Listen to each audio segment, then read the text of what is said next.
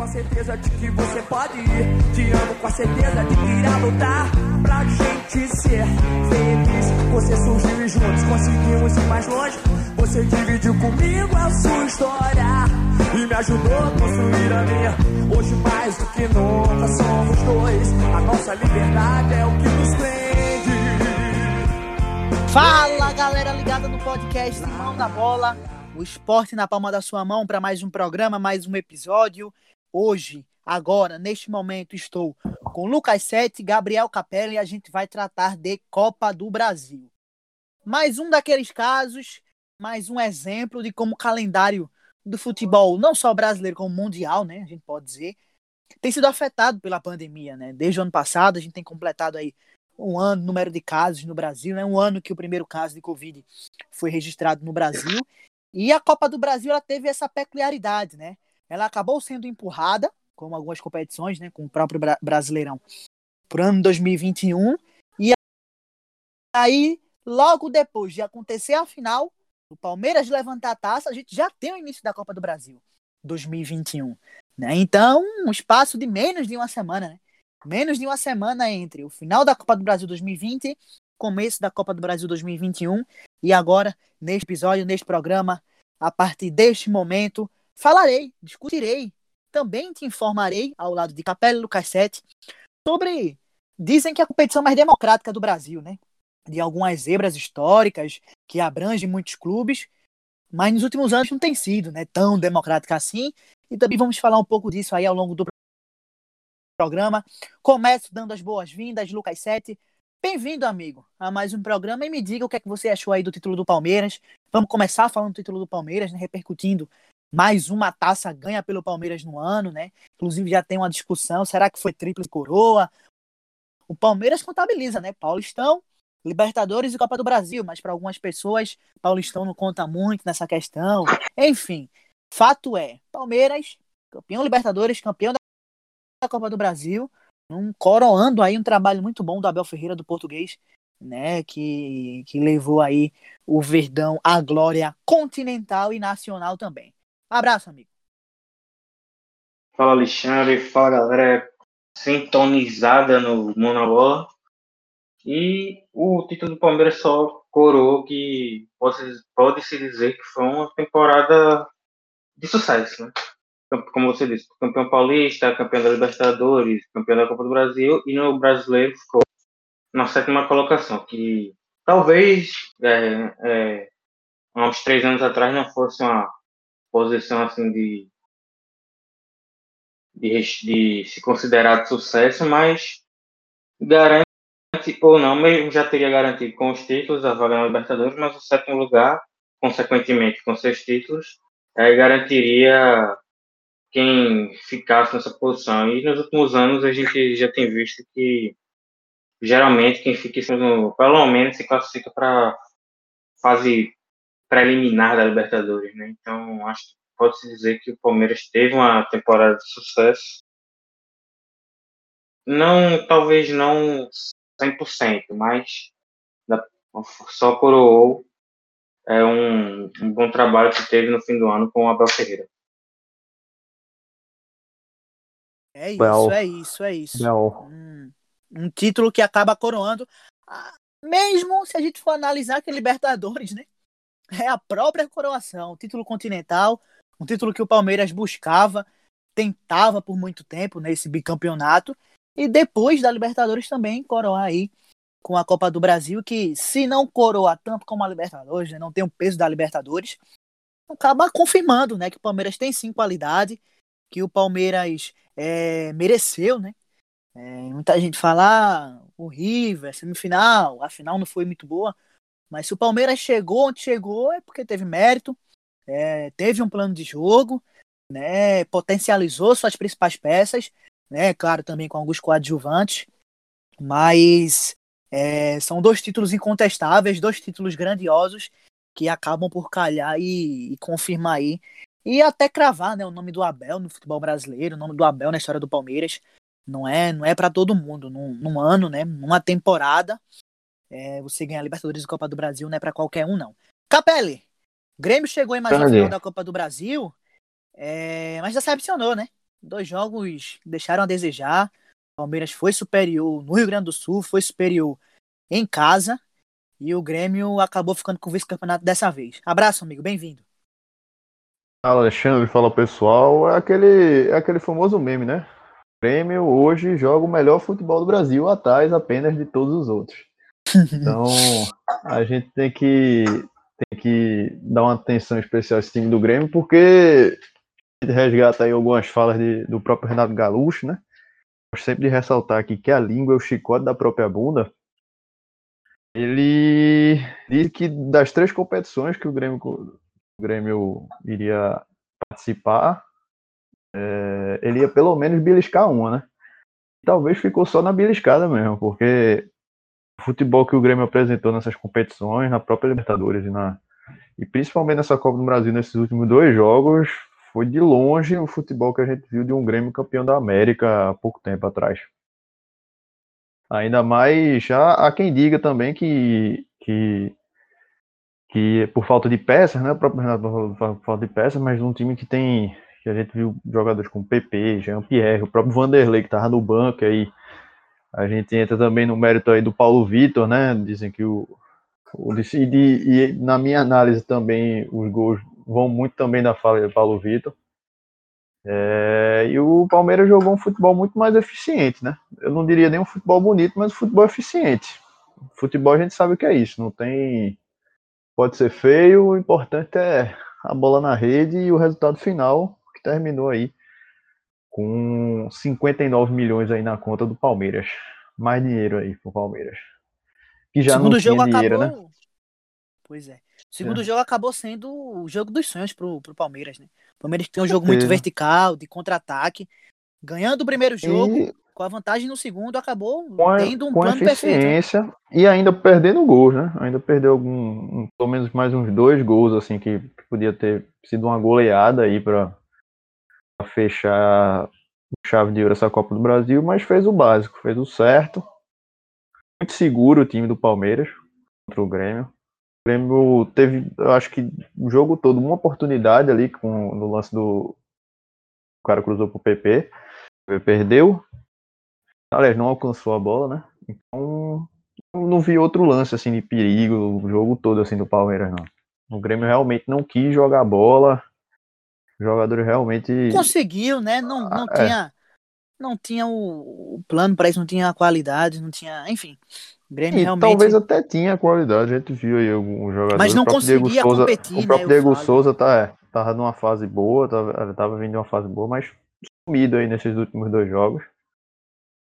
Então, é, terminou que, que Portalupe, mais uma vez aí, terminou queimando a língua.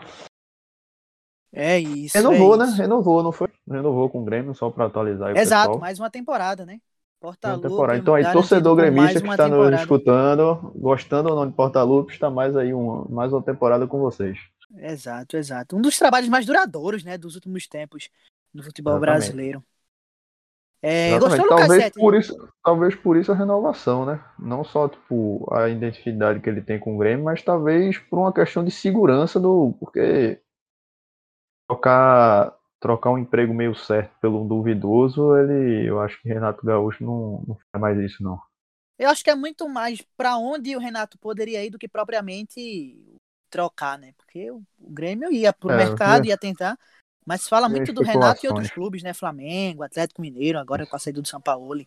O Atlético acabou acertando com o Cuca, né? Mas é, acaba sendo muito mais sobre o futuro do Renato do que propriamente do Grêmio, né? Impressionante isso, como a figura Renato ainda desperta muita atenção. É, Lucas Sete, cara, ouvir mais de você, amigo. É, o, o fato do, do calendário ficar um pouco espaçado acaba tirando um pouco do brilho do campeonato, né? A gente acaba demorando muito para a final acontecer, para os jogos serem promovidos. Mas a gente teve dois jogos é, razoáveis, né? Por mais que seja um fim de temporada, que não deixa de ser, né? Apesar de a gente estar tá em, em março, é, foram dois jogos interessantes, né? Bem táticos, brigados. Né? O Diego Souza acabou até cortando ali o supercílio, né? A altura do olho. Acredito que se tivesse público nos estádios, seriam dois jogos bem bacanas, né? Principalmente o da volta lá com, com todo O Grêmio até começou melhor, né, o jogo. Teve algumas oportunidades, até.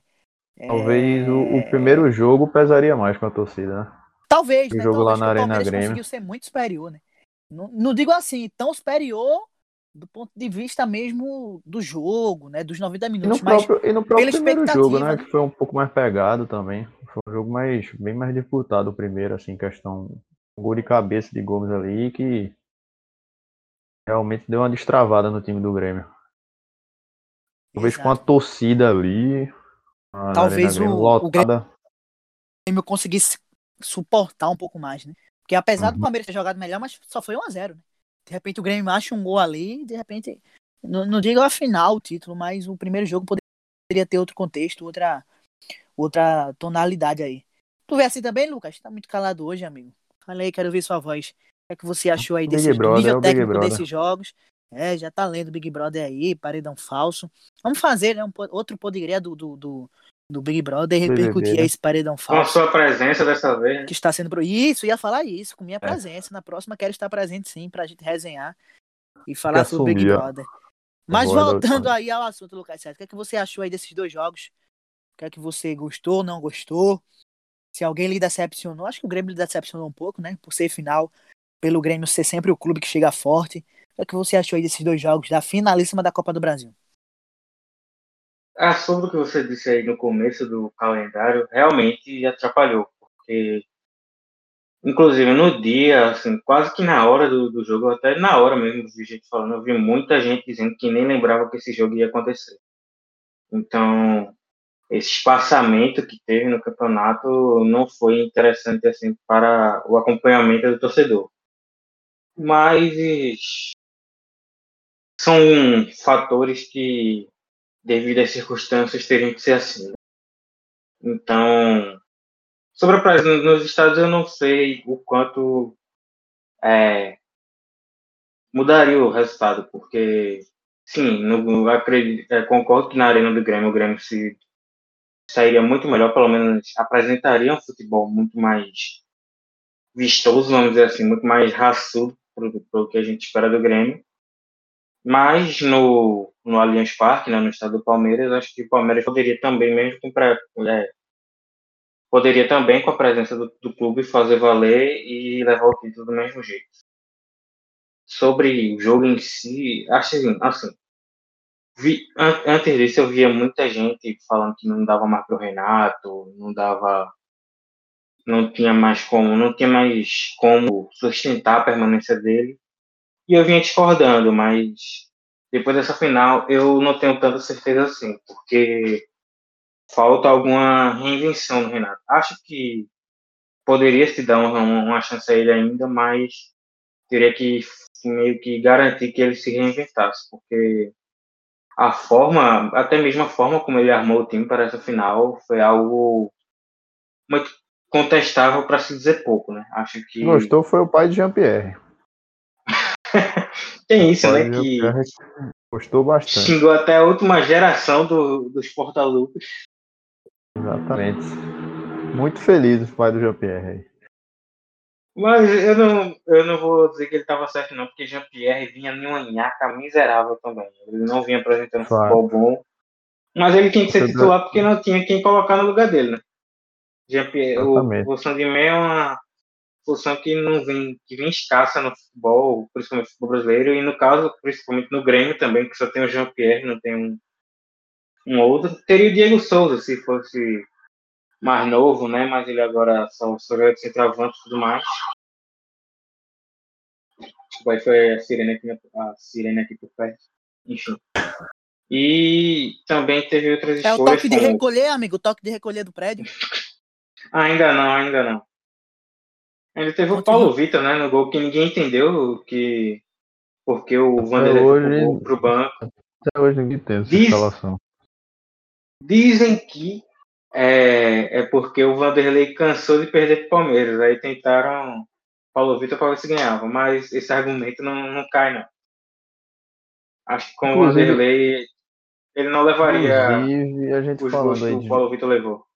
A gente falando aí de Jean-Pierre antigamente, tem há rumores aí de, de, uma, de uma troca já feita aí pro Jean-Pierre.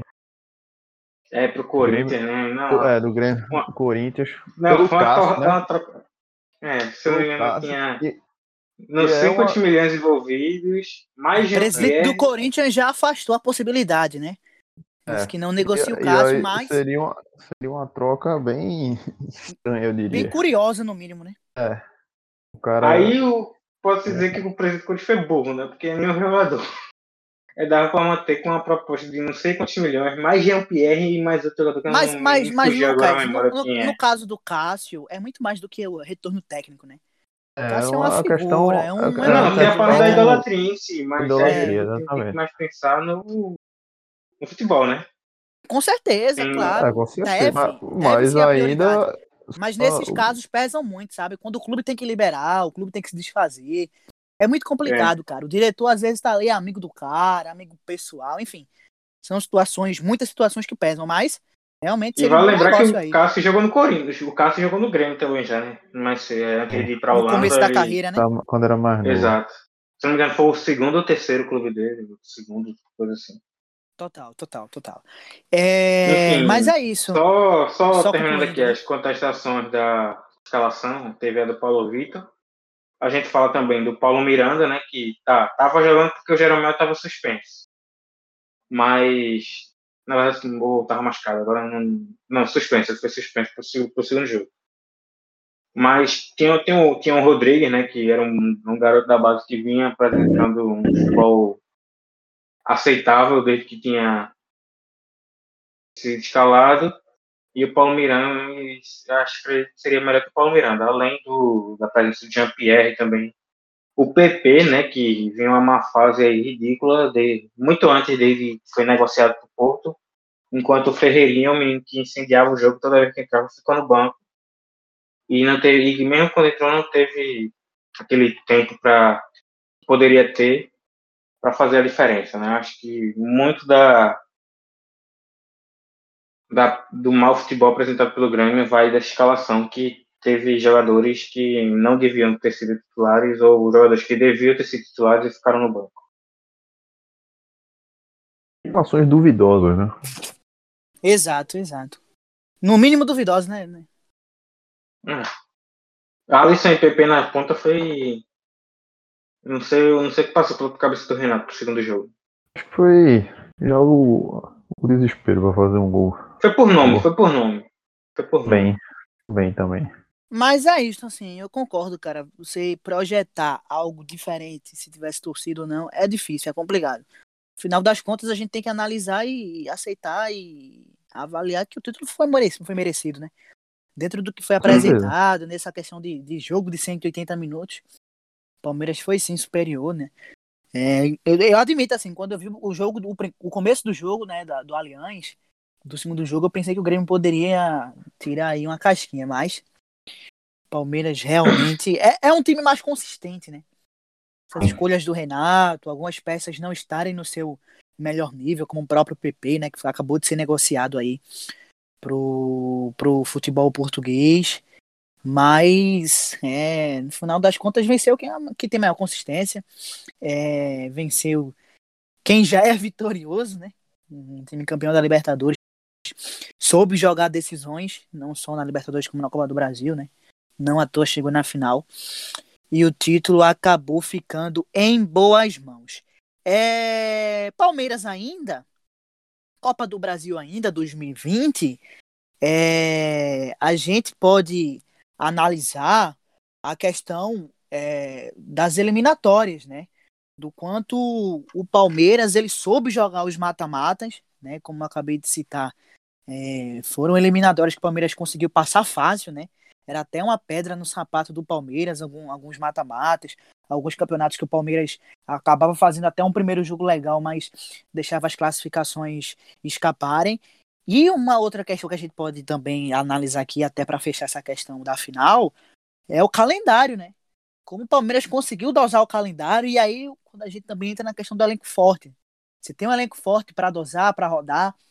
Claro, sempre também entra a discussão do Brasileirão. Palmeiras, de repente, tivesse focado no Brasileirão, teria tido sorte melhor, uma posição melhor. Mas se a gente for pegar o saldo positivo, são títulos, como eu falei lá no começo do programa, expressivos, né? O Palmeiras teve que, não digo priorizar, mas teve que ir atacando e, e poupando para ir longe, para avançar, para avançar e acabou chegando, né? Administrou o calendário, claro, com, um elenco muito bom, né? O time B do Palmeiras do Brasileirão ganhou de muitos times, né? William Bigode fazendo muito gol, Jailson no gol, que até um tempo desse era um expoente do Palmeiras, né? Então, essa questão do calendário, mata-matas, enfim, é uma temporada para ficar aí na, na memória do torcedor do Palmeiras, apesar do Mundial, né? O Mundial foi uma campanha muito ruim mesmo. Não só a campanha, como as atuações foram bem ruins. Mas é uma temporada com um saldo bem mais positivo do que negativo, né, galera? Com certeza. Com certeza. Sem contar que, como a gente, a gente discutiu até no, em outro programa do, do Mundial, esse calendário, o calendário pesa, né? E ainda mais você viajar pro outro lado do mundo. É, esperar que o Palmeiras trouxesse Mundial era, era eu acho que, que demais já para o time que ganhou, tinha ganho a Libertadores, na outra semana já estava disputar um, um jogo de, de, um jogo de Brasileirão e viajar, enfim. Era é um calendário muito apertado e uma viagem muito longa. Você viajar para o Catar é, é uma viagem longa e cansativa e aí você ainda joga mais um jogo. Se passasse tinha mais jogo, ainda ia ficar mais tempo lá, enfim tá você ainda garantido já na Copa do Brasil, então acho que o Palmeiras fez, fez bem, conseguiu uhum. fazer. O pessoal fala aí da, da posição dele no brasileiro, alguns aí, mas nada mais justo e, e conseguiu fazer muito com, com o calendário que teve, né? À frente aí de times que só tinham brasileiro para poder jogar, basicamente. Um, um grande feito.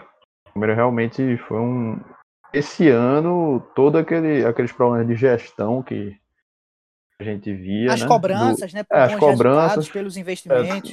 É, é, não, só, não só investimentos, mas também a gente até falou isso. Foi, dessa vez os investimentos foram mais certeiros, né? Realmente o Palmeiras contratava quase um, um, dois times de, de jogadores e nenhum basicamente rendia. Eles foram atrás de peças pontuais aí e a gente viu. E lógico, investindo na base, né? A gente viu o Gabriel Menino, o Gabriel Veron, o. Esqueci o nome do ponta. Putz. Patrick de Paula, o. Não, não só o Gabriel de Paula, Menino. mas o, o, que jogou na, o que jogou na ponta nesse último jogo é Mike. É Mike da né? base? Wesley. Wesley. Wesley, Wesley. Também Wesley, tem o Danilo Mike, Volante, Mike é lateral. Né, que foi titular na Libertadores. Isso, isso Danilo. Então, assim, não, não só teve esse investimento, mas foi muito bem na base teve muita sorte disso e agora vai, vai colher os frutos aí nessa, ainda nessa temporada. Agora tem dinheiro para dar e vender. Lucas Sete, solução do investimento, claro. Né? Palmeiras vem investindo muito há muito tempo, né? Até por isso tem um bom elenco. Mas também e até um, eu discordo um pouco aí do Capela assim na questão do, do investir certo, no sentido de que nas outras temporadas até vieram contratações mais badaladas, né? Por mais, obviamente, que a gente acaba concordando no sentido de acertar mais agora. Mas acaba sendo a temporada com, onde o Palmeiras teve solução caseira, né, Lucas? Muitos jogadores feitos em casa, criados em casa, formados em casa, que acabaram como titulares, né? Em evidência, se destacando. Então, apesar de ser um Palmeiras de muito investimento, foi um Palmeiras também que teve aí uma solução caseira, né? Como nós jornalistas gostamos de falar. Não só como titulares, mas um deles como garantindo, é, ganhando vaga na convocação da seleção, né? O Gabriel Menino, presente nas convocações do Tite. E não, do, não acho que seria absurdo dizer que ele pode ser certo para a Copa de 2022, né? A gente, a gente, a, a gente não tem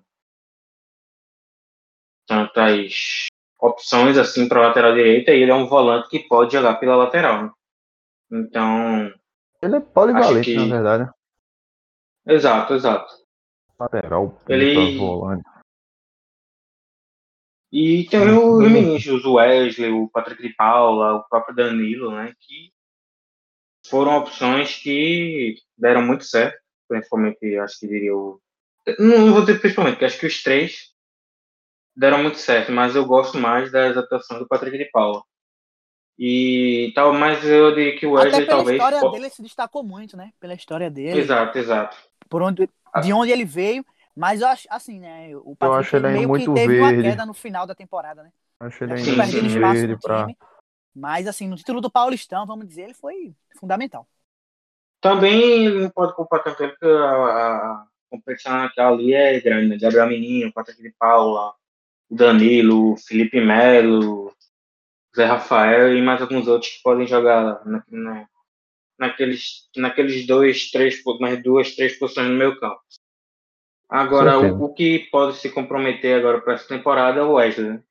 Que o, o Palmeiras está aí acertando a vinda do Borré, né? Do Borré, do atacante do River Plate, que pode jogar tanto centralizado quanto nas pontas. Eu vi uma comparação que até acho justa, que ele tem uma função bem parecida com o William, né? De, de ataque. Então, alguém que acho que é difícil eles tirarem a vaga da ponta da ponta que tem o Rony ou até o Gabriel Verón. E vai ter que escolher o Abel Ferreira por enquanto, o próximo técnico. Não sei quanto tempo o Abel Ferreira vai estar no, no comando, né? Nesse vai e vem louco que temos aqui no Brasil. É que vai ser se tira o Luiz Adriano no Wesley, quem, onde o Borré vai se encaixar. Então é uma dor de cabeça legal aí se continua com os Se garotos fala da em São base. Paulo, né? São Paulo, É, ainda tem o São Borré Paulo São na briga. Eu vi a notícia hoje que o, a oferta que o Palmeiras ofereceu já tirou o Superou, São Paulo né? e os times Pode europeus. ser a oferta, é a questão do Palmeiras ser o campeão da Libertadores, né? Pode pesar também. Mas confesso É, que eu não vi, exato. não. Confe- te confesso que eu não vi nada acerca do Palmeiras, não. Mas beleza, bacana, assim. É, disputa Só- de casa, né? Exatamente. Só que olhando, vou olhar aqui para ver exatamente quanto, quanto que foi esse montante. Se quiser ir comentando enquanto eu pego o exato valor aqui. Mas é isso, assim, é um craque, velho. Borré é um craque. Seja qual for o time que ele vá. É uma puta contratação, assim como foi a do Ó, Nacho, né? A- a- o montante foi assim, foi bem melhor do, foi bem menor. Deve ter, o de acer- acerto vai ser bem menor do que esse, provavelmente. Mas só para ter uma ideia, do máximo que o Palmeiras ofereceu para o Borré foi de de 80 milhões de reais. né? Dá pra fazer uma graça, né? Então acho que esse montante descartou. Até temos europeus que estavam interessados no colombiano e tirou o São Paulo também da briga. Borré é um dos expoentes, né, velho? O River só vende É, o- se for bem vendido, né? Exato. E Pra não, não, não é ser, tão. pra não ser igual Tem Anato. 25 anos ainda, né? Tem, tá no. Mais ou Novo, menos né, chegando velho? no auge, assim, da idade, assim. Na idade auge do futebol. Pra é, atacante, pois é. atacante também. Tem lenha pra queimar, como eu diria. É uma vida útil talvez maior E é um, é, o Borré é um jogador interessante, né? É o que a gente chama de SA no videogame, que é um segundo atacante, que pode ser um ponta, e também um centroavante, né? é. Um cara de muita movimentação. Enfim, já se provou, né? Na América do Sul, Borré que teve passagem pelo Atlético de Madrid, né? Não foi é, tão pouca sucesso, gente mas. lembra, né, Lucas Sete? Pouca gente lembra disso. E pelo Villarreal também, que muito menos ainda. Eu lembro que foi uma decepção lá no Madrigal. Mas é isso, né? Veio para a América do Sul e tá tendo boas. Teve umas Ah, boas temporadas no River e acho que tem tudo para jogar muito bem no, no Palmeiras também. Há algum tempo lá atrás, a gente até cravaria que só iria pra Europa, né? Só a Europa tinha condição de levar. Mas nos últimos meses, anos, aí o futebol brasileiro tem sido um, um grande centro, né, para esses jogadores que se destacam na América do Sul, pelos investimentos, claro, mas também pelas propostas, né, pelos projetos, contratos longos. E na Europa os jogadores chegam como coadjuvantes, né? Chegam com tanta pompa como chegam aqui no Brasil. Por exemplo, o Nacho, Nacho Fernandes, pô, se Pois fosse, beleza, é o Nacho, joga muito, mas se fosse pra Europa, talvez para um clube intermediário lá, não só a chance de dar errado é, é um pouco maior, como também o espaço, né? O cara não chega com camisa, pega a camisa e joga, como aqui. E aqui, velho, ele pega a camisa pra jogar. Apesar de ter o Zarate no Atlético Mineiro, né? Ter o chegar o Hulk Ah, o. Galo é os Mas- Galácticos desse ano? O Galo os É, Galácticos. cara, É. vamos, inclusive, Lucas Sete, vamos fazer até um programa sobre o Galo, né? Merece, pô. Inve- Acho que vale, acho que investimentos vale. que, Falar o, de que o- Hulk, É, vale. aquele empurrão talvez que o não Hulk deu no o Campeonato mas, Mineiro. assim, Mostrou a potência. É, mostrou a potência. Vi, claro. O cara viralizou, tá, tá viralizou. voando até mano. agora. Tá, tá voando até viralizou, velho, esse, esse Chegou até gente querendo dizer que ia pro tribunal, coisa assim, né, contra ele. agora. Agora pergunta que não quer calar. É, Pergunta que não quer calar. Foi falta ou não foi? Cara, não falta. achei, não. Eu não achei. É não. aquele, pra mim, Talvez pra se mim, o é Atlético aquele. tivesse com a bola, mim, se o aquele Hulk não tivesse famoso. com a bola, talvez seria, mas ele com a bola. Ele tava querendo, né? É- Ele não tem culpa de ter uma força é aquele bem maior que famoso. qualquer outro ser não- humano. Não quer contato, vai jogar ping-pong. Aquele famoso. Pois é. O cara Foi- veio, veio, foi- veio pra cima esperando, esperando ele proteger a bola. Vim. Massa. Pô. Embora, meu amigo. Sem falar Foi que o aquele famoso adversário. lance Bora, de recreio de colegial, de colégio, né? É, que pare- o- parecia o ele, moleque- né, O cara do terceiro no- ano jogando bola com o boy de sétima série, o boy de sétima série vai em cima, ele leva um empurrão. Aí. Jogando interclasse, terceiro ano contra, contra oitavo ano. É tipo isso. Né? Sem falar que o porte físico do adversário também não é um dos maiores, né? É do Olha, maior, oitavo ano. E eu falando sétima série, eu ainda eu parei no tempo ainda. Eu também, Lucas Sete. Eu sou, eu sou do, do tipo antigo, viu? Sou clássico, sou. Eu não consigo chamar de nono né? ano, não. É, Tenho Eu dificuldade pra falar nono ano. Me acostumei já. Me acostumei Porque assim, já se for trocar série por ano, beleza. Mas, pô, inventaram um nono ano, bicho. Pô, aí, aí complica, né, a, a conta aí. É, É pra difícil- mim, é é difícil, alfabetização até oitava série. Tem isso de primeira a nono ano. É costume, é costume. É tipo, Mas é é isso, tipo de, fazer, de tia pra professora. Eita, apitou aqui. E o Windows, mas é isto. Vamos fazer um programa repercutindo os investimentos do Galo e projetando também, né? A temporada. Outras equipes também estão investindo, né? É, tivemos o Internacional que acabou de, de anunciar aí o Miguel Ángel, né? Um dos treinadores aí mais cobiçados da né? América, da América do Sul, exato. Campeão sul-americana com Del Valle. Vamos sim, vamos. Também, Já né? tá aí, já anota Falando aí, do Galo, né, tá de um lado- podcast Mão na bola. Oi, Lucas. Ô, Alexandre, pega BH. Pega BH. De um lado, temos um time que contratou Rafael Ribeiro, ex-náutico, e o outro contrata Hulk. Sensacional. Não, Rafael Ribeiro. Rafael... Calma, Rafael Ribeiro tá no Fluminense, pô. Rafael Ribeiro foi Ah, é Fluminense. verdade, eu confundi. Isso, tá no isso, Fluminense. Baita contratação. Cruzeiro- Estreou, estreou 3x0 Quem foi resenha. o. Cruzeiro? Gigante. É, o Cruzeiro contratou Qual foi, alguém conhecido. O Cruzeiro, Cruzeiro. contratou Foi, alguém foi. conhecido mesmo, recentemente. Perdão aí pelo vacilo, Cruzeiro. pelo vacilo aí lá. trocas dos times, mas entendi. E vocês Hum. entenderam o, meio que eu quero chegar. É só, só o, o exemplo que não, que não deu certo, né? Mas é a isso, aí, Rafael comparação Ribeiro foi pro Flu junto certo, com mas é isto. Mas é Samuel que os cruzeirenses- Xavier e. Samuel Xavier foi pro Fluminense, né? Foi Samuel... Lateral direito do Ceará. Então, é isso. O Rafael Ribeiro e Samuel Xavier foram pro Fluminense. E Depois você, aí se você lembrar aí da contratação do Cruzeiro que você queria lembrar, você fala aí. Mas é isto, ó, você que tá aí ligado no podcast Mão na Bola, anote na agenda, teremos um programa projetando, repercutindo aí os investimentos do futebol brasileiro, talvez acabamos de citar aqui o Borré, né, que pode reforçar aí Palmeiras e São Paulo. Talvez com Marquinhos mais Gabriel no né? Cruzeiro. Ah, lembrei, lembrei, lembrei. Era, eu tava Gabriel. querendo falar do Marcinho, do e Sampaio Corrêa. Marcinho. Sensacional. O cara Sensacional. era de Sampaio Aí chega no Campeonato Mineiro, América Mineiro e Cruzeiro a final. O, Boa Esporte. Não, Ah, é- Ainda diria que era, seria Depende. América Mineiro e Tom Depender Benz. do, depender América do futebol Mineiro brasileiro. Tom Benz. É, vieram com boa esporte, com Tom Benz, ninguém quer respeitar o, o Galo e o Cruzeiro. Mas é isso, anote na agenda, teremos aí esse programa repercutindo e vamos dar sequência ao nosso episódio de hoje. Vai ser legal esse programa, viu? Porque esse negócio de investimento nos últimos anos de futebol brasileiro sempre tem dado merda, né? Sempre tem dado errado. Quando as equipes vêm conseguir ser campeões como, como campeões como o Palmeiras, é, com quase nenhuma expectativa exacerbada por conta de investimento. É, vamos projetar a Copa do Brasil 2021. É, que já começou, né? Já começou Sim. nesta semana a Copa do Brasil 2021. Formato parecido, mas com uma modificação leve. Modificação leve, porque os clubes de Libertadores vão entrar na terceira fase. Não mais na quinta Não fase, mais não mais na oitava. final. Vão entrar, vão entrar na Copa do Brasil um pouco mais antes. E eu queria puxar essa discussão, né, pra gente encaminhar o programa.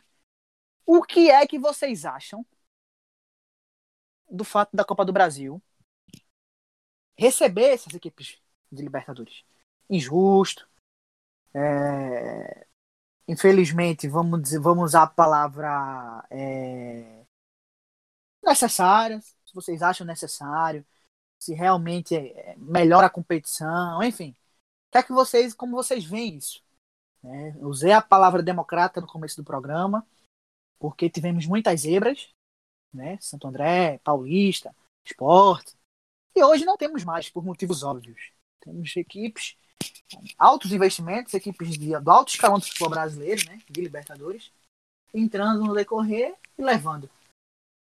Como é que vocês enxergam isso? Como vocês Eu veem acho- essa Eu repagina da acho justo. Acho justo. Sim, pelo menos com os times que não têm tanto dinheiro quanto, por exemplo, um Palmeiras, um Flamengo, porque assim, é, hoje, hoje no futebol brasileiro, Palmeiras e Flamengo, talvez agora Atlético, talvez um pouco São Paulo, não sei. Mas assim, as equipes de, do G6 hoje do futebol brasileiro tem tranquilamente aí dois times completos assim para jogar, dois times que eu digo, dois times que conseguiriam jogar pelo menos fazer uma frente do titular para o reserva. Então, acho justo porque esses times entram muito mais dinheiro. Se você pegar a cotação só de televisão assim, de um time como o Flamengo, é, paga, eu acho que quase uma folha de pelo menos uns cinco times aí de, de, de, de, uma, de uma série B, ou, e se descer mais ainda, quase a série C todinha.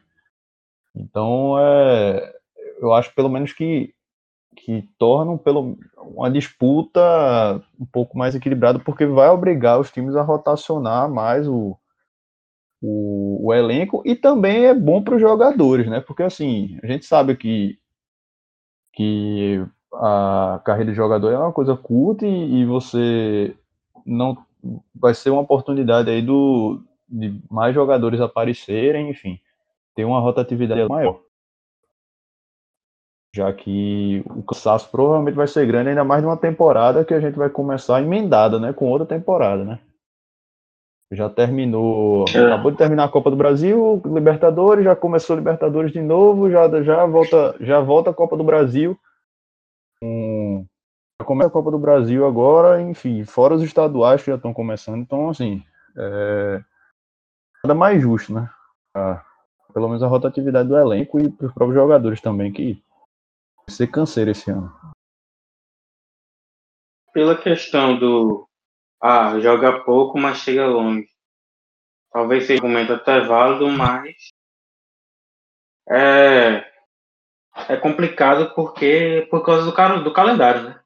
Não dá para exigir esses, desses times que joguem quatro competições ao mesmo tempo. E acho que é necessário que só entrem mais à frente, né? Mas a gente Sim. não pode tá, julgar os times menores porque acaba que sempre vão.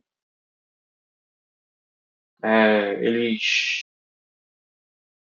acabam perdendo nas fases nas fases nas fases primeiras, assim, vamos dizer assim, As primeiras as fases, né? fases preli- As as iniciais. primeiras fases, isso.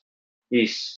Para times de Série B, de metade, de meio de tabela de Série A, acabam perdendo para esses times. Então acaba que, na maioria dos times, é sempre, quem chega no final sempre são os da elite, vamos dizer assim. Então, não, eu não acredito que mexa tanto nesse fator. É, são diversas interpretações e análises, né? Muito se fala dessa questão Copa do Brasil, que Copa como do- você disse, já começou, né? Vitória já eliminou a Águia Negra. Exato. Tá tendo agora Hoje, Neste Campinense momento e que Bahia. estamos, tá tendo Campinense e Bahia. É, neste momento que estamos Amanhã- gravando, está tendo Campinense Bahia, né? Amanhã já tem mais seis né, jogos. Amanhã já tem mais seis jogos. E é outro detalhe, a gente lembra aí também da fala do Lisca, né? Nesses últimos dias também. Também, era o que eu ia. Casos de que eu ia Covid, né? falar também, tocar nesse Pra assunto aí. Vamos aproveitar, deixa, né? Aproveitar, deixa para falar sobre isso, porque a gente tá vivendo um momento muito crítico novamente, né? Infelizmente. Citei no, no começo do programa que faz um ano, né? Que a gente tá nessa pandemia, é, que os casos começaram a aparecer Sim, no. Brasil. Infelizmente, estamos num momento muito difícil, né? Com crescimento exacerbado no número de casos, de óbitos. E o Lisca fez um desabafo, né? Citando o começo da Copa do Brasil, é, dizendo que as equipes vão viajar para cima e para baixo, norte a sul do país, e não é seguro, né? Treinadores estão com medo, jogadores estão com medo. Tivemos, infelizmente, lamentavelmente, a morte do Rui Carpino, né? Que era um treinador, passagens aqui pelo futebol nordestino. E ampliou o debate, né? A gente até pressionando a CBF, né? Para que o futebol seja paralisado É. novamente. Notícias, Daqui a- inclusive, quentes de daqui- que o Paulistão seria paralisado, né? Sim, sim. É, então, é um momento crítico, Daqui né, a galera? cinco dias, né, Alexandre? Daqui a cinco dias, seu fatídico aniversário, e será o dia que marcou, um, que vai marcar um ano do distanciamento pra gente, vamos dizer assim. Exato, Lucas Sete, exato. E como eu citei a questão do primeiro caso, né? Um ano do primeiro caso, a gente lembra que teve um tempo, né? Um período entre o primeiro caso até que as coisas fossem fechadas, né? Que as pessoas ficassem em casa. Então, a gente bem lembra disso, que a partir do, do dia 15 de março as coisas já, já mudaram e mudariam por muito tempo, né? Um ano aí nessa. Claro, algumas coisas retornaram, né? Houve, houveram flexibilizações, mas o vírus está aí, a pandemia está aí já há um ano, e como você bem lembrou, perto aí de completar realmente de lockdown, né? De isolamento, de, de medidas restritivas, um ano. Mas para a gente finalizar o programa, né? O que é que vocês analisam, como vocês enxergam isso, né? Claro que a Copa do Brasil ela é um importante gancho nessa, nessa discussão, porque ela é uma competição nacional, né? Como eu falei, movimenta muita equipe, né? É uma diferença básica para o Brasileirão, que o Brasileirão é uma competição nacional, é, mas as divisões elas são mais específicas, né? Você tem três divisões com 20 equipes, onde você viaja ali no máximo a 10 estados, né? Porque sempre tem os estados com mais de um representante. Copa do Brasil não, né? O Capelli acabou de mencionar aí o Vitória. O Vitória foi jogar no Mato Grosso do Sul, né? Bahia pro MS. O Bahia foi um pouco mais perto, mas temos outras viagens, né? outros, outros exemplos práticos e até próximos da gente. O Corinthians vai pegar o Salgueiro, né? Então, um confronto interessante que vai rolar aí na primeira fase. Inclusive, antes da gente. O é, Santo, né, que eu pedi, Isso, a- exato, a, é. federação da pediu gente- para antes não no discutir sobre Amapá o jogo. do vírus, é, antes da gente encerrar essa questão do vírus é, e para a reta final do programa, até um serviço aqui de, de informação, né, para a gente repassar os confrontos das equipes pernambucanas. Nós teremos Salgueiro e Corinthians, né? Teremos Retro e Brusque, Juazeirense Esporte, teremos Ipiranga do Amapá e Santa Cruz, né? Quatro representantes pernambucanos. Retrô É, e Brusque, for- interessantíssimo aí, disputa, viu? Exato, vai ser um jogo bem É, legal. dois né? times emergentes do futebol brasileiro. E vai ser na Arena de Exatamente. Pernambuco, né? Inicialmente não seria, porque teria o, o jogo Brasil-Argentina, que também que foi agora foi adiado. adiado por conta da Covid, né? E aí, como a- foi adiado, a Comembol não precisa do estádio, o Retro vai conseguir mandar seu jogo na Arena. Mas voltando, desses quatro jogos aí, o- tirando o esporte, né? Que é uma viagem mais, mais próxima, são três viagens longas, né? Santa Cruz vai pro norte, o, o Brusque vem pra cá, né? Sai de Santa Catarina, vem pra cá. O Corinthians sai de São Paulo, vai lá pra Salgueiro, né? Pro interior, pro sertão. Então, são exemplos de como a Copa do Brasil ela movimenta, né? E esse debate ele é intensificado por conta disso. Estamos no início de temporada, né? Apesar aí desse calendário maluco, algumas equipes E- estão se organizando agora, né? é- e vê também os pontos, né? É perigoso. Salgueiro, Salgueiro com, com o Corinthians. É, você teve um surto de Covid do Corinthians. É, o caso do de Santa Catarina. Também Santa Catarina dos estados também com um índice alto de, de, de- de contaminação e de infectados com Covid. Times que vão jogar em Manaus também, outra, outra área que a gente sabe que tá com muitos problemas no sistema de saúde, então. O próprio Amapá também. É, o próprio Amapá. Então é muito perigoso, né? A Copa do Brasil, a gente talvez. Esse ano eu acho que é a competição que a gente que sofra mais mudanças, eu acho. Tudo, claro, correr como essa, nessas incertezas né, que a gente está vivendo, sem organização. Total, total. Lucas 7, vírus, temporada, março, futebol brasileiro. Como você enxerga tudo isso? Por você parava?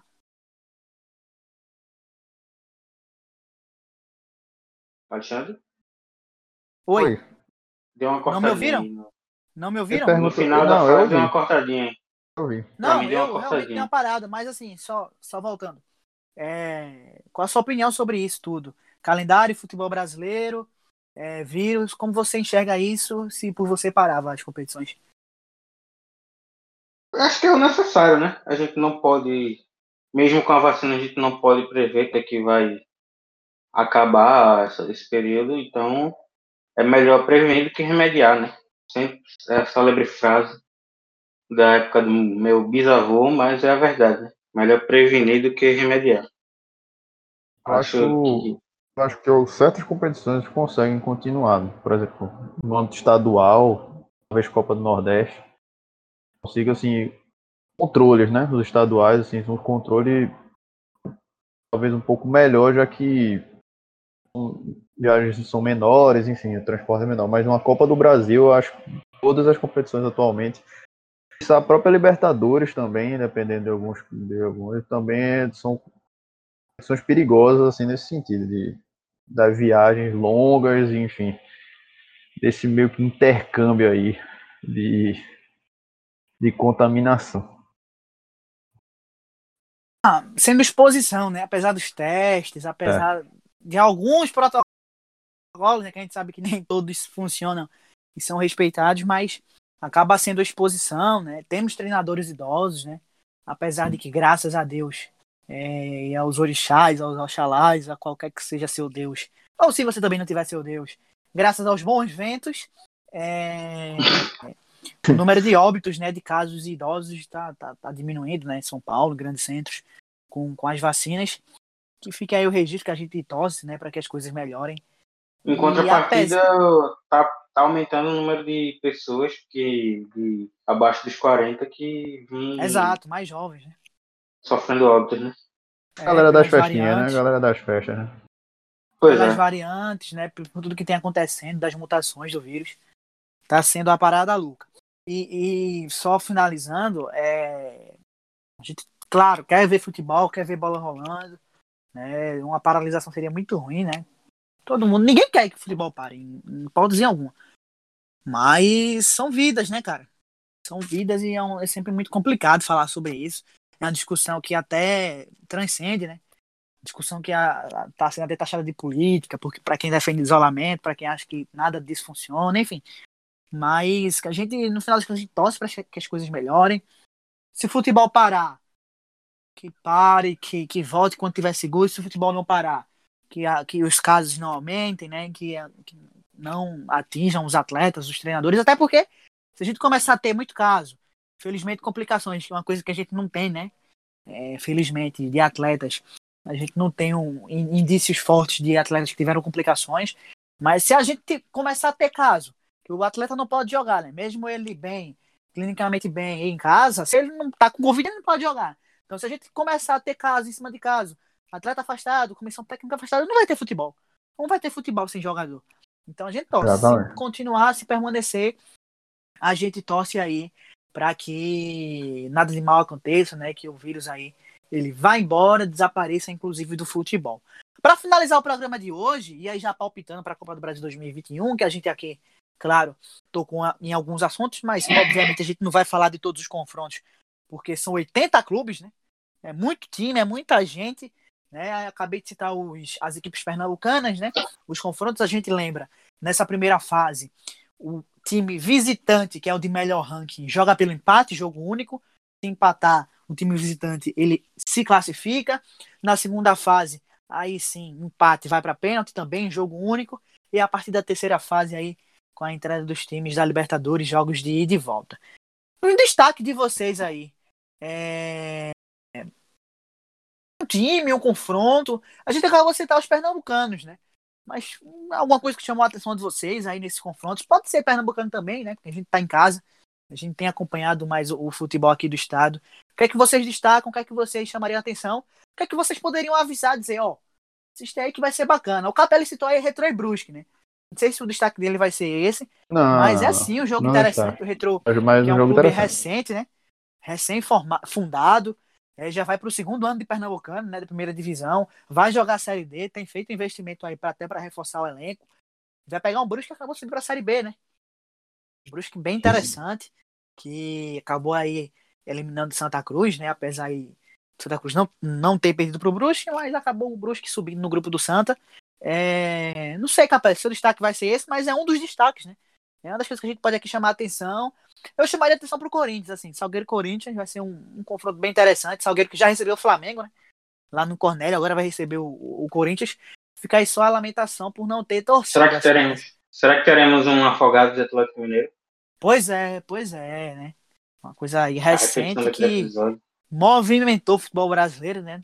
Nosso querido Afogados, nossa querida Coruja, que esse ano não vai participar, mas foi aí uma das boas surpresas, né? Copa do Brasil, às vezes, é, reserva, né? Até por esse regulamento, as equipes acabam prevalecendo o mando de campo e acabam é, levando a melhor. Quais os, desta- os destaques de vocês? É, eu citei Retro, citei Salqueiro, mas se vocês também quiserem. Acho que o maior destaque é o confronto que está tendo agora, o Campinense Bahia, né? Dois clubes tradicionais, né? É, que acho que pode ter, pode acontecer qualquer Confronto, coisa nesse confronto de jogo. Copa do Nordeste, né? É. Acho que E, e de outro... clubes tradicionais, né? Exato, que já- exato. que já ganharam a Copa do Nordeste, inclusive, né, Capé? O Campinense É, foi campeão em exatamente. 2013 e o Bahia confronto aí, em Copa do é, Nordeste, vários títulos, tricampeão, se eu não me engano. Bertrim, né? É, tricampeão, né? Outro confronto que eu posso destacar também é o Mirassol contra o Bragantino, né? Mirassol aí campeão da Série D. Pegando o Bragantino é um, é um bom parâmetro para ver como é que está vindo esse crescimento do Mirassol. Acabou de subir para a Série C, né? Isso. Campeão da Série D, a gente até citou aqui no programa do, do Brasileirão, das quatro divisões, é, que o Mirassol acabou sendo campeão em cima do Floresta. E é uma aí das equipes para ficar de olho. Capelli, você insiste aí no Antes, antes só uma dúvida, uma dúvida aqui. Eu tava procurando aqui o jogo do. O, o- quando é que vai ser o jogo do Ceará na Copa do Brasil? O Ceará não O Ceará vai entrar vai entrar ainda, né? Por causa da? Sul-Americana, né? o Ceará é campeão da Copa do Nordeste. Ah, Exato, ele entra hum, como bem pensado, bem Vão pensado. entrar os na terceira fase. Os participantes da Libertadores, campeão da Copa do Nordeste, campeão da Copa Verde, campeão da Série B, o melhor colocado aí no Meu, Brasileirão. meu destaque vai para os times alvinegros, né? Os times alvinegros aí, eu acho que o Ceará e o Atlético Mineiro merecem destaque esse ano. O Atlético Mineiro, por ser um time potencial, talvez eu vejo, no caso do Atlético Mineiro, título de. Apesar dos investimentos, a gente pensar mais, talvez, sonharem mais alto, né? Numa, numa Libertadores, quem sabe. Mas eu vejo mais rentável para o Atlético Mineiro um, a Copa do Brasil, talvez pelo prestígio hoje que essa competição dá. E o Ceará como, como destaque do não só do, da, temporada, da última temporada, mas dos reforços que ele tem que ele tem trazido e então, é um time que está se estruturando bastante assim para para essa temporada e aí depende muito do que, que ele vai priorizar, né? Se, se ele vai seguir muito na Sul-Americana. pra chegar forte em tudo, né? Exatamente. Se ele vai se manter para fazer um, um bom campeonato brasileiro, se ele vai querer uma, avançar na Copa do Brasil, seguir na Sul-Americana, enfim. Mas eu trago como destaque os times alvinegros que se reforçaram muito bem para essa temporada e expectativas aí que a gente vai ter para esse 2021. Alguns destaques aqui de alguns jogos interessantes que a gente pode ter. Eu citei os pernambucanos, né? Repetindo. Salgueiro e Corinthians, Ipiranga do Amapá e Santa Cruz, Ju- Juazeirense Esporte e Retro e Brusque. Teremos também outros jogos interessantes, cara. Assim, o Lucas Sete citou Mirassol e Bragantino, né? Confronto de paulistas, equipes aí interessantes, né? Que vem aí é, aparecendo bem no cenário nacional. O Bragantino vai jogar Sul-Americana, né? Quem Destaque até... vai para Murici e Juventude, não, brincadeira. Mas ah. talvez o Cuiabá, o Cuiabá, o Cuiabá também é um time que a gente tem que ficar de olho essa temporada, né? Exato, exato. Uma subida, vai jogar com o Sergipe, assim, favorito, é uma chance, né? é uma chance aí de, de passar na Copa do Brasil. E Teremos... é um time que, que pelo, pelo mercado da bola tá, tá buscando. Tá em evidência, né? É, tá buscando coisa Levando boa. o Mato Grosso aí pra elite novamente, tá em evidência. É... Duelos interessantes, 13 América Mineiro, né? 13 é um, apesar do, de estar tá na Série D, é um clube tradicional. Né? Caxias e Fortaleza, cara. Caxias atual finalista do Campeonato Gaúcho. Né? Vai pegar aí o, o Fortaleza, o Leão. Deixa eu ver aqui outro destaque legal. Marília e Criciúma, né? Marília aí tá ofuscado, aí tá afastado da dos grandes centros, né? Dos grandes destaques, mas é um clube que a gente conhece por motivos óbvios. É. O esporte conhece Glorioso 7 a em cima do esporte. É, Sergipe Cuiabá, que o Capelli citou. Oi, Repita aqui pelo terceiro programa, terceiro programa aqui. O único 7x1 que eu lembro é do Marília contra o Esporte. Motoclube Botafogo, Motoclube um tradicional clube do Maranhão, né? Vai receber Botafogo, o Botafogo nessa nessa reestruturação aí que tem que ter, né? Então também é um jogo talvez até interessante aí, dependendo do que o Botafogo possa proporcionar pra gente. E falando de jogo que pode ser interessante, São Raimundo de Roraima e Cruzeiro. Jogão. Ah, e o Cruzeiro realmente não. Também tá mais uma oportunidade. Fase. Mais uma oportunidade para o Cruzeiro virar piada. Né? Exatamente. E... Mas é o Cruzeiro. Não duvido.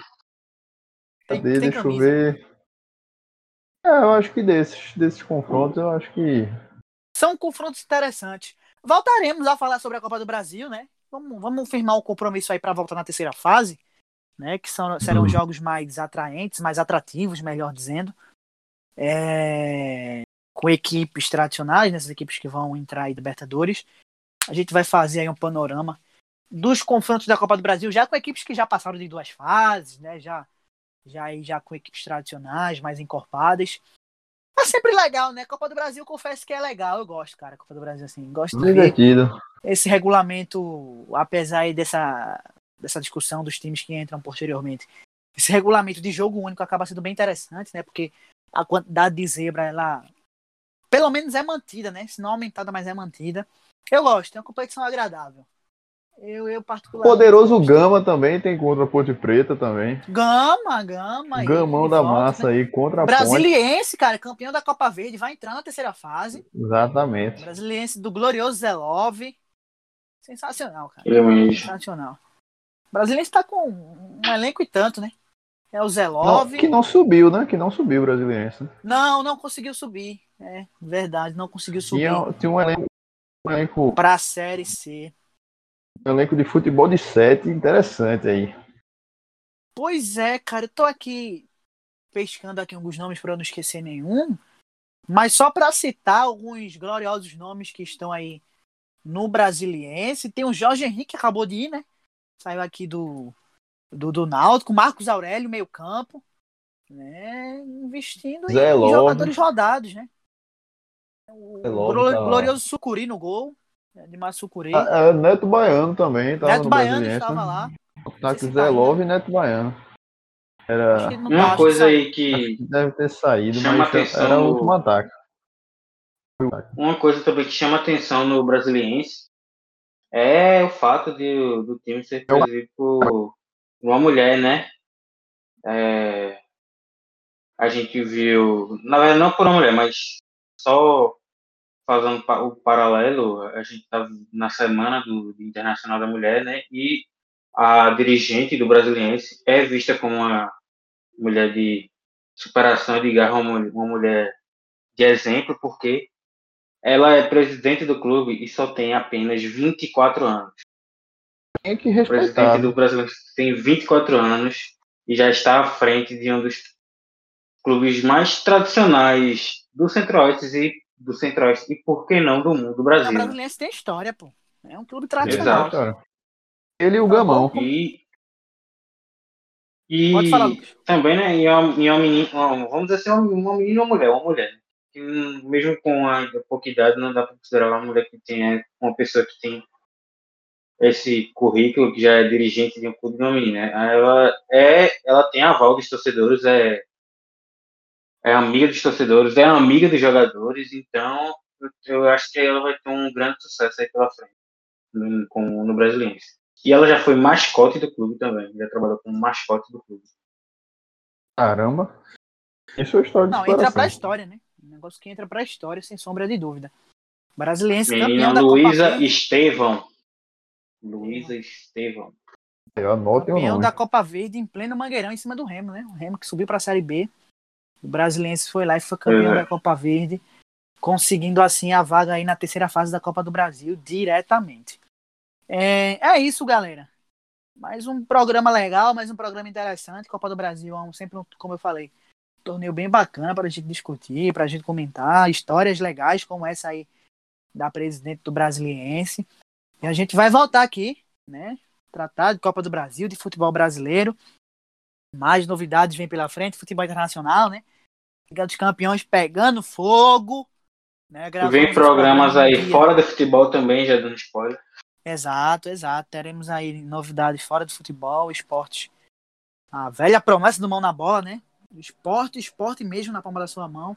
A gente vai Mas ver eu aí falei com isso assim, pelo. Sport Greg que vai além do esporte, né? Fora do esporte também, em geral também. Exatamente.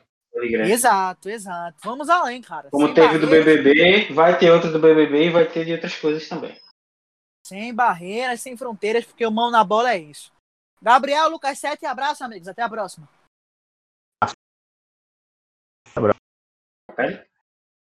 Tô aqui. Foi. É porque cortou aí tua, tua fala. Oi, cortou, mas eu Ah. voltei. Eu mandei um forte abraço. Cortou, mas eu voltei. Forte abraço. Abraço, Até a amigos. próxima. Vamos nessa que agora vai começar o BBB. Vai começar Tá o. BBB, como sempre, né? O mão na bola sempre é gravado no BBB. Um É, abraço pra exatamente. você que nos acompanha. Nos siga nas redes sociais. Até a próxima. Valeu. Falou. Tá, mano.